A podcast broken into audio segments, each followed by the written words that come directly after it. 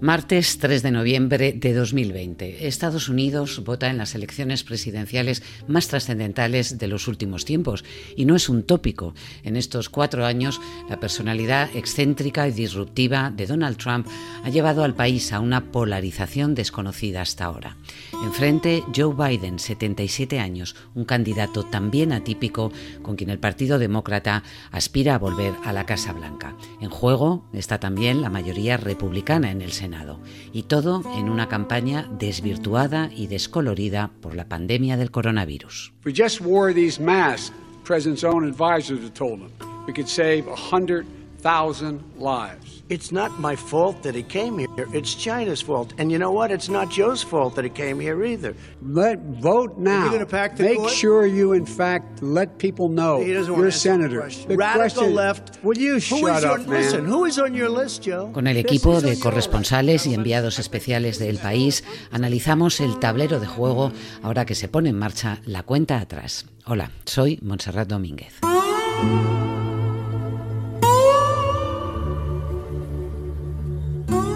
Amanda Mars, de las muchas cosas insólitas que hay en esta campaña es la cantidad de norteamericanos que han votado ya. una barbaridad.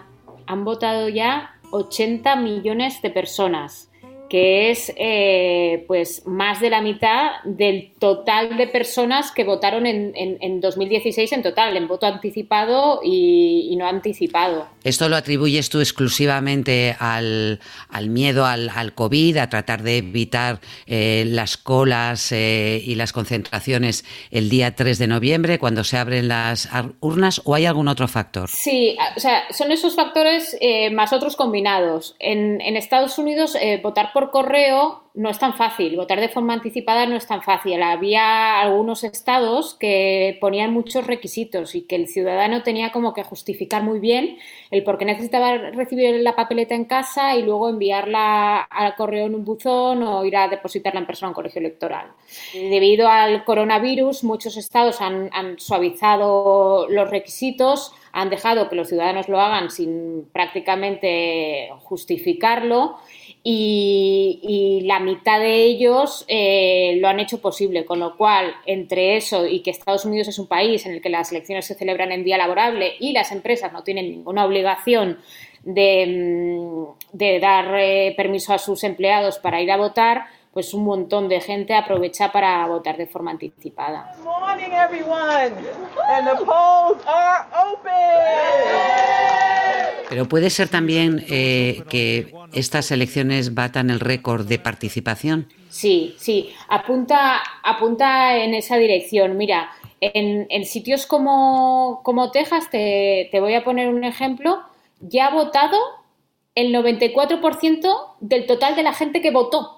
Es decir, es bastante obvio que cuando lleguemos al martes día 3, eh, la, participación se, habrá superado. Se espera que sea una participación récord, que en el caso de Estados Unidos eh, tampoco eh, los oyentes se van a llevar las manos a la cabeza porque será de un 60 y pico por ciento. No es un país de elevadísima participación electoral. Todo eso con una campaña muy extraña, marcada también por el COVID, una campaña en la que no ha habido las caravanas tradicionales en las que la prensa seguís a los candidatos de una ciudad eh, a otra, ni autobuses, ni aviones, aunque sí es verdad que Trump eh, no ha renunciado a los grandes actos y Biden ha preferido hacer cosas un poquito más restringidas, ¿no? Exacto, estos son dos galaxias, dos campañas, dos historias de- de campaña completamente distintas. Eh, Donald Trump, que incluso él mismo eh, enfermó de coronavirus e incluso tuvo que ser hospitalizado, em, ha redoblado eh, su agenda de actos. Eh, en esta recta final está teniendo tres, cuatro, hasta cinco mítines diarios. We're to win this election so big, you watch. You watch. We're going to win it so y los hace multitudinarios en, aeropuertos. Es verdad que, en los últimos tiempos escoge espacios abiertos y está haciéndolos en aeropuertos, pero sí son multitudinarios y como se suele ver en las imágenes, las mascarillas desde luego no abundan. En, en el polo opuesto tenemos a, a Joe Biden, que mm, solo viaja con un grupo muy reducido de periodistas, convoca los actos con muy poca anticipación y apenas, apenas deja que, que participen invitados. Está apostando más pues, por darlos por streaming, etcétera. Y muchos de ellos, además, una modalidad muy estadounidense que son eh, lo que se llaman los drive-thru, ¿eh? como una especie de los, los autocines.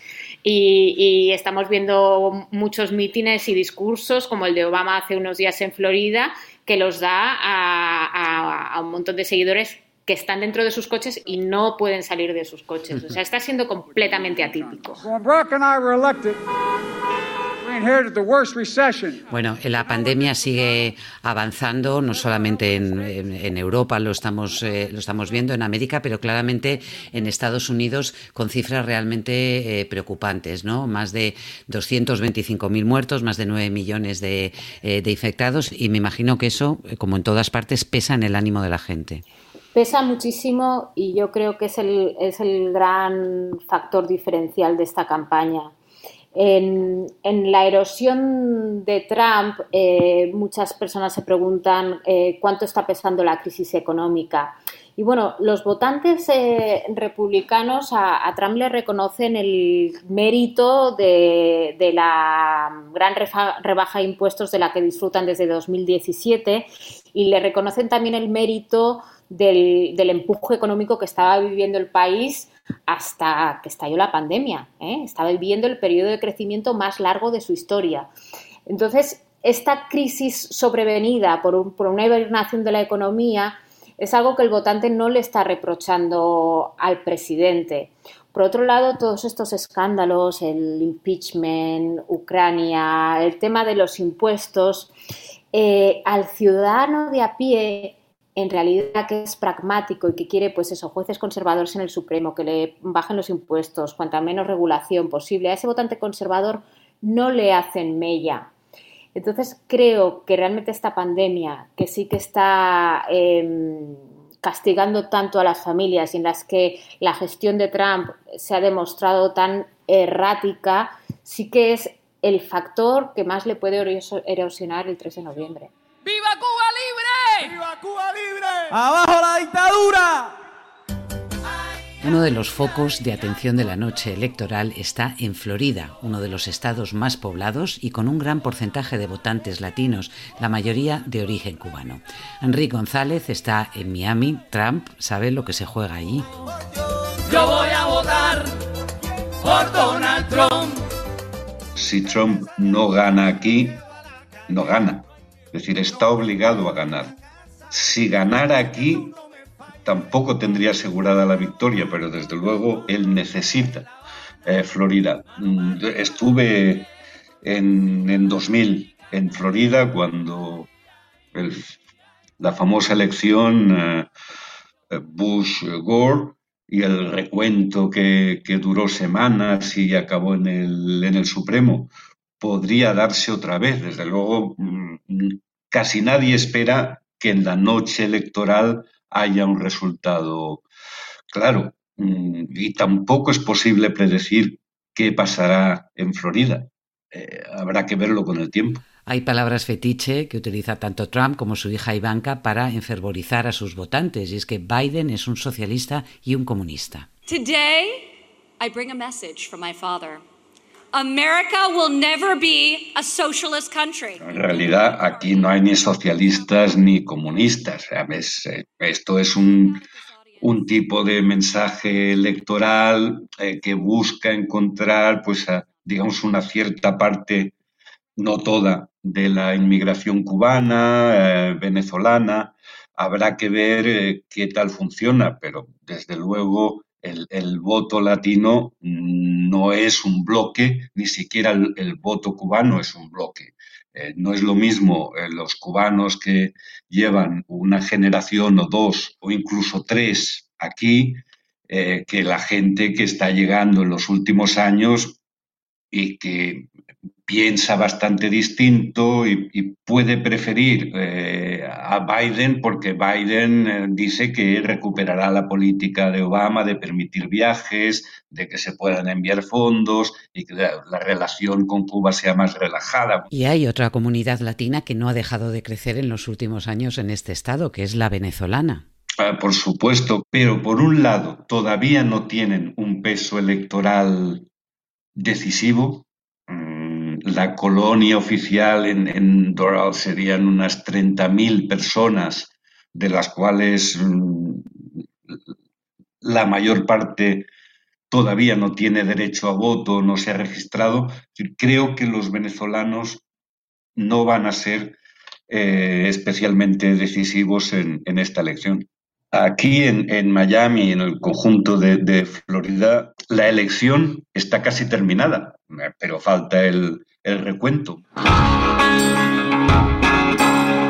Volamos a Texas, otro estado fundamental para los republicanos por su peso y población, pero donde el margen de ventaja de Trump se ha estrechado tanto que sirve como señal de lo reñida que va a ser la batalla. Antonia Laborde eh, ha pateado este estado donde el voto urbano y el joven pide paso. Lo que más destaca ahora Texas es su nivel de participación anticipada. Y dentro de esta participación, ya 800.000 eh, menores de 30 años, que son un grupo que suele quedarse en casa, los jóvenes, ya han votado en Texas y además suelen favorecer, cuando salen a las urnas, suelen favorecer a los demócratas. Así también el territorio ha cambiado demográficamente. Cada vez la población latina crece, ya llega al 40%, otro, otro grupo que suele favorecer a los demócratas, aunque en Texas está bastante dividido. También hay mucho eh, mexicano conservador que apoya a los republicanos. Eh, pero todos estos indicios han vuelto muy optimista eh, a los demócratas y además los sondeos cada vez son más ajustados y ahora la diferencia entre Trump y Biden es de 2,6%, muy cercano. Trump ganó el 2016 por 9 puntos y bueno, ahora eh, muchas casas de encuestas ya llaman este estado competitivo, o sea, que está en juego, digamos. Antes era rojo 100% el color que representa a los republicanos y ahora es gris, que es como, a ver, a ver qué pasa. De igual forma que los latinos ya son la primera minoría del país por eh, encima de los afroamericanos, también se incorporan al voto la generación millennial. El 2019, o sea, por primera vez, eh, los millennials, que son los que nacieron entre 1981 y 1993, eh, se convirtieron en la generación mayoritaria en Estados Unidos. O sea, le ganan en número a los boomers, que son estos nacidos entre 1946 y 1964, que han dominado la política estadounidense como la generación viva más numerosa eh, durante décadas y además tienen un altísimo nivel de participación, algo que no sucede con los jóvenes, pero que eh, en toda esta mm, eh, participación anticipada sí se ha visto una movilización importante de este grupo y que, como te comentaba antes, suele favorecer a los demócratas y, por lo que se han visto los datos revelados hasta ahora, muestran que la mayor cantidad de jóvenes está votando en Texas, en Florida y en Georgia tres estados relevantes, dentro de eso Florida es pendular, no se sabe por quién va a votar, y Texas y Georgia eh, son feudos conservadores que podrían darlos vuelta. Así que mm, hay, mucha tensión sobre, sobre, cómo lo van a hacer. Y los más jóvenes, Antonia, eh, ¿cómo se sitúan ante la posesión de armas? Este año, con las escuelas cerradas, eh, no ha habido tiroteos tan graves como los de Portland, el instituto, en 2018, que prendió la mecha de un movimiento juvenil muy potente. Bueno, efectivamente, o sea, esta es una generación la que llega este año a las urnas, que, la que acaba de cumplir 18 años, digamos, que desde el 2002 ha presenciado tiroteos en escuelas durante toda su etapa escolar. O sea, hay, una, hay otra pandemia, como le dicen acá, que es la pandemia de la violencia de armas, y, esta, y estos jóvenes que votan por primera vez han sido testigos de ella eh, de primera línea, digamos. Y como bien mencionabas, la Marcha de Nuestras Vidas fue organizada precisamente por ellos cuando estaban en etapa escolar y que hoy día ya son universitarios ultra organizados, están desplegados por los principales estados del país, movilizando a sus compañeros eh, de generación, digamos, para que salgan a, las urnas y voten contra, eh, o sea, y esto choca eh, principalmente, eh, no podemos decir si esto es republicano o demócrata, pero sí choca de primera línea contra, contra Trump, que cuenta con el respaldo de la Asociación Nacional del Rifle, el mayor lobby en defensa de la posesión de armas. O sea, se subentiende que todas estas personas que están eh, eh, como activistas en contra eh, o, a favor de un mayor control van a votar por Biden. Así que ahí, hay un electorado, gigante que puede marcar una diferencia muy, muy importante. Cambios demográficos, jóvenes votando de manera eh, masiva por primera vez y factores como eh, estar a favor o en contra de las armas que pueden también volcar de un lado a otro la, la balanza. En cualquier caso, nada está escrito. Antonia. No, no, y a ver si se termina de escribir el 3 de noviembre vamos a tener que esperar un poco más para conocer el final.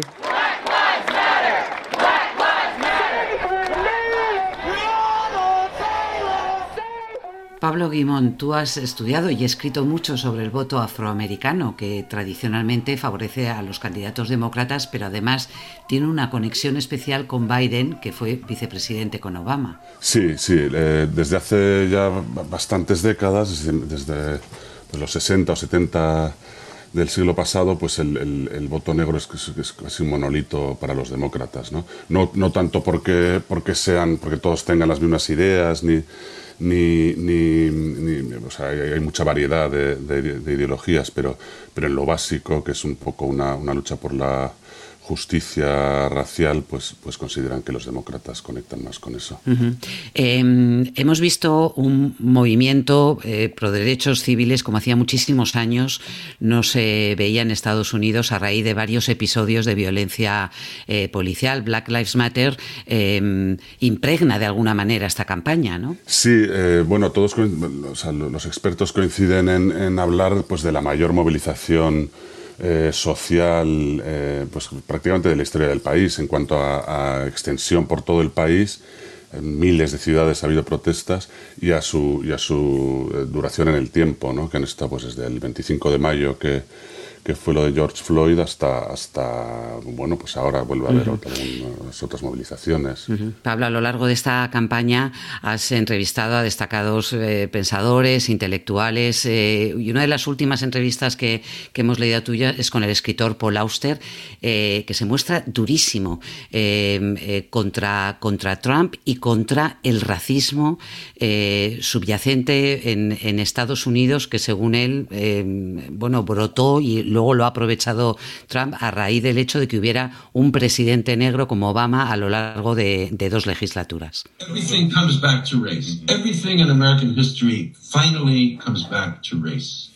Muchos intelectuales y mucho, mucha gente que sigue de cerca estos, estos movimientos pues destacan que, que que, bueno, que, es que el racismo es verdad que es el gran problema de Estados Unidos, ¿no? Es, es una cosa que en momentos de la historia está, es un país construido sobre la esclavitud, sobre, la, sobre el racismo y eso eh, que en algunos, en algunos momentos de la historia está más apagado y en otros momentos eh, resurge con más fuerza.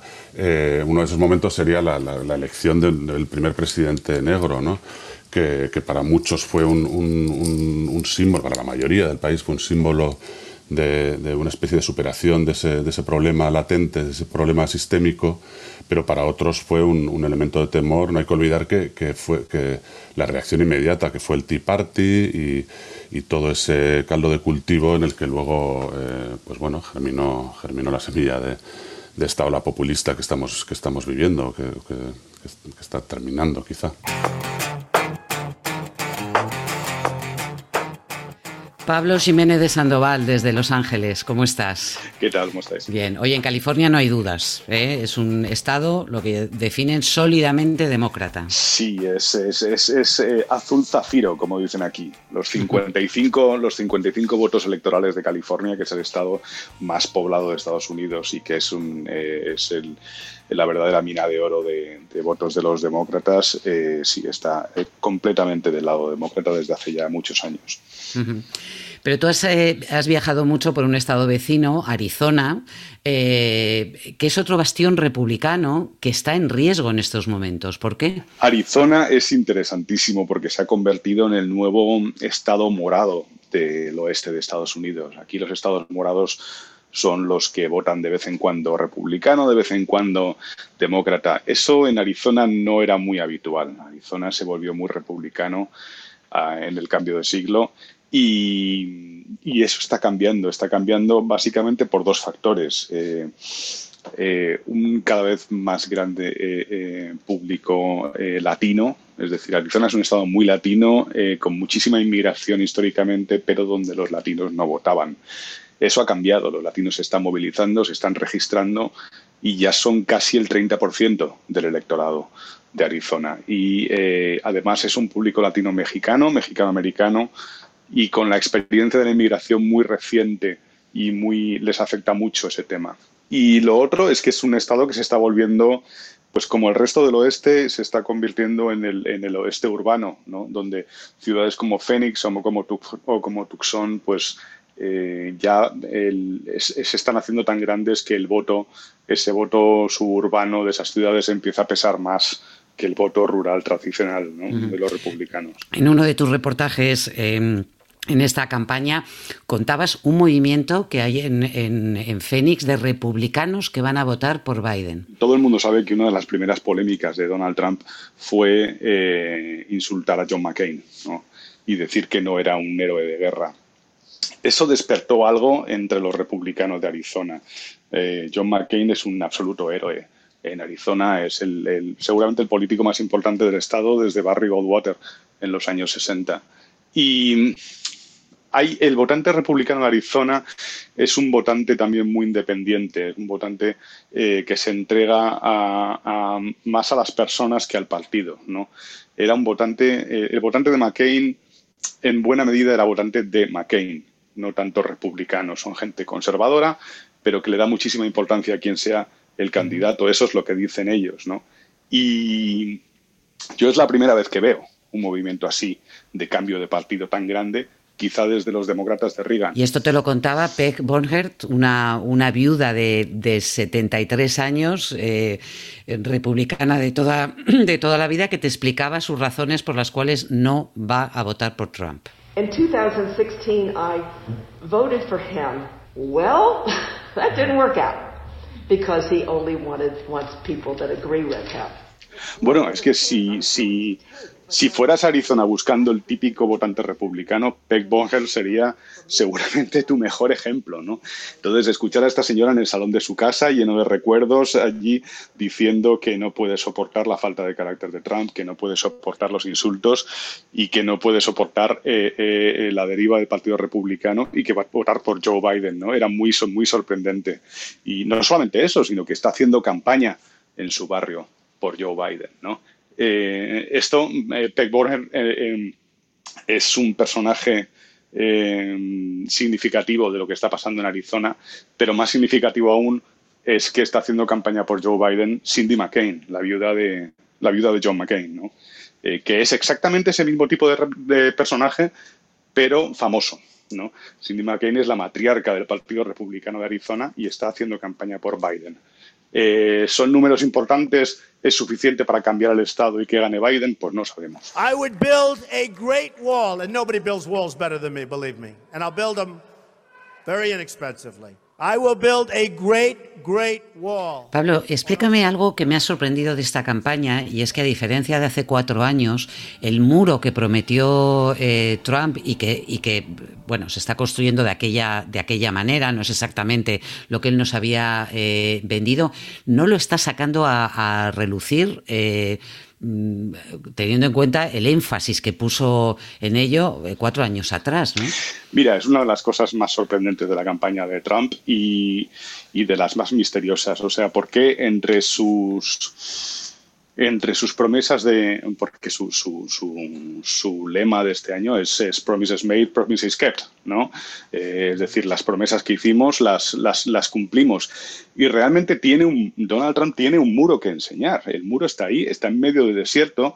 Eh, si se ve con un poco de mirada crítica es un poco ridículo, porque en realidad eh, es un muro que impide que pasen los coyotes y las ratas del desierto, no impide que es, cuando lo ves son kilómetros y kilómetros de desierto a uno y otro lado. Eh, es exactamente el muro que los expertos en seguridad fronteriza te decían que era completamente inútil. A lo mejor es esa la razón eh, por la que no lo enseña. Pero la realidad es que el muro se está construyendo, avanza y sí, es verdad que no lo está utilizando mucho. De vez en cuando eh, la agencia de fronteras eh, enseña las imágenes o enseña imágenes aéreas y Trump las retuitea, pero no, pero no es algo que esté utilizando, como intentaba utilizar la economía, por ejemplo. California, Colorado, Oregón han sufrido este año incendios pavorosos. ¿Qué, impacto tiene el calentamiento global en el ánimo de los votantes de, estos estados? No es un tema en las elecciones realmente ni, ni, en Estados Unidos ni en ningún sitio. Estados Unidos, o sea, aunque sea una preocupación de todos, en realidad la gente no vota pensando en el cambio climático. Pero los incendios de California y del oeste eh, han puesto este tema en la televisión, han puesto este tema entre las primeras preocupaciones de todo el mundo. Y claro, puede haber un espacio para el debate, pero cuando hay un presidente directamente negacionista, eh, ser, uno de los, ser uno de los principales apoyos de ese presidente en el Senado pues no es bueno para tu reelección, cuando la gente está viendo el desastre climático por la, por la ventana de su casa. ¿no? Pensilvania, Carolina del Norte, Michigan, Wisconsin son otros de los estados en los que la balanza puede decantarse por Biden o por Trump por un margen muy estrecho de votos, en función también de ese votante blanco sin estudios universitarios a los que la crisis industrial ha dejado sin futuro. Tras el fracaso de las encuestas en 2016, todo el mundo mira ahora con escepticismo eh, los sondeos y los datos, pero vamos a intentar que nuestro especialista en, esta información, Kiko Llaneras, nos ayude a leerlos. ¿Qué tal, Kiko? Hola, ¿qué tal? ¿Qué nos dicen las encuestas? ¿Quién va a ganar el próximo día 3? Bueno, las encuestas, yo creo que este escepticismo con las que las miramos este año es eh, una buena práctica. Eso es lo primero. Y lo segundo es que las, encuestas en Estados Unidos tienen un, favorito claro, que es eh, Joe Biden. La ventaja que tiene el demócrata ahora es mayor. Tenemos muy presente 2016, pero la ventaja que tiene ahora en los sondeos es mayor, cerca del doble. ¿no? Biden tiene nueve puntos de ventaja sobre Trump. Clinton tenía eh, unos cuatro y acabó ganando solo por dos. Por lo tanto, yo creo que es, lógico que tengamos muy presente lo que pasó en 2016. Las sorpresas en unas elecciones se pueden producir, pero eso no impide que, Biden sea, sea el favorito con los números en la mano. Eh, entiendo que las eh, casas de, sondeos y los magos de los números han afinado mejor en estos cuatro años a la hora de incorporar ese voto de Trump que no quedaba o que no salió a la luz entonces. Sí, sí, sí, sí, seguro. Han, habido revisión, sobre todo en los estados del, óxido, ¿no? donde este votante blanco más desafecto eh, se les escapó. Pero esto es como pensar en un, un hámster corriendo en una noria, ¿no? Es tú cambias los modelos, cambias eh, la forma en la que haces los sondeos, no tanto para que sean mejores cada vez, sino para que sean más o menos igual de buenos siempre, porque esta vez puede fallar una cosa distinta. Entonces, eh, lo, es lógico que lo cambien, lo han corregido, pero eso no convierte en infalibles las encuestas, siguen siendo como siempre un instrumento de aproximación. Oye, ¿y las casas de apuestas? Y pues interesante, porque ahora mismo discrepan bastante y esto no es muy habitual. O sea, la gente más de los números, que mira los datos, está dándole a Trump en torno al 5 o 10% de probabilidades, una entre 10. Es bastante, bastante, es bastante poco. Pero los apostadores eh, le dan más opciones. O sea, el mercado de apuestas en Estados Unidos le está dando en torno a una opción entre tres. Es decir, siguen viendo a Biden como favorito, pero elevan bastante las opciones de, de Trump. Mi bueno, mi explicación es que creo que los apostadores tienen muy presente, ¿no? Como tenemos todos, el error de 2016 o la imprecisión de 2016 y por lo tanto creen que la probabilidad de que eso vuelva a producirse es, mayor. Yo si tengo que elegir, me quedo con los, con los, con los modelos de basados en encuestas, pero creo que es muy útil, como hacemos en la página de pronósticos del país, eh, mirarlo todo. Que ahí podemos seguirlo hasta, hasta el último eh, minuto y luego también la noche electoral ya con los datos eh, concretos, lo que se conozca. ¿En qué estados te vas a fijar tú, Kiko? Pues desde muy temprano yo creo que Florida, muy importante, básicamente todos son estados que Trump necesita. Trump necesita que Florida empiece bien para él y después necesita que todos los estados que ahora mismo están más o menos rojos acaben siendo rojos. ¿no? Ohio, Iowa, Ah, y luego es clave, aunque no tendremos datos muy temprano, eh, Pensilvania. Mm, ahora mismo uh, las opciones de que gane Trump sin ganar Pensilvania eh, no, son, no son nulas, pero son muy difíciles. Entonces, básicamente la noche electoral es empezar por costa este y no puede haber sorpresas hacia el azul. O sea, Trump necesita que todas las sorpresas que empiecen a producirse sean para su partido, sean republicanas. Si no, eh, la noche se puede terminar eh, pronto para él. Pues eso, estamos a muy pocas horas, a muy pocos días de, de comprobarlo. Gracias, Kiko. Gracias a vosotros.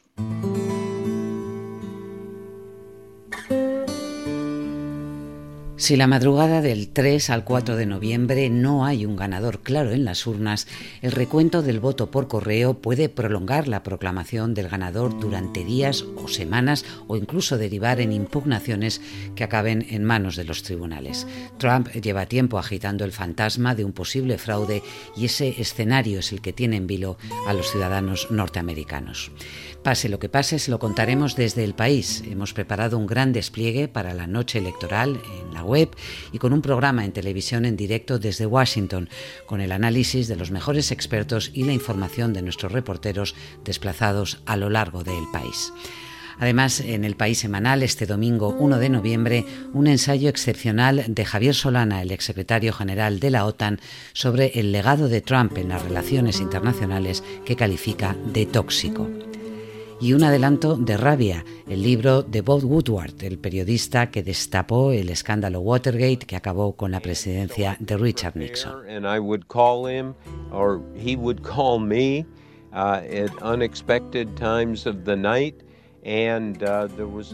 Seguimos informando. La realización de este podcast ha estado en manos de Verónica Figueroa.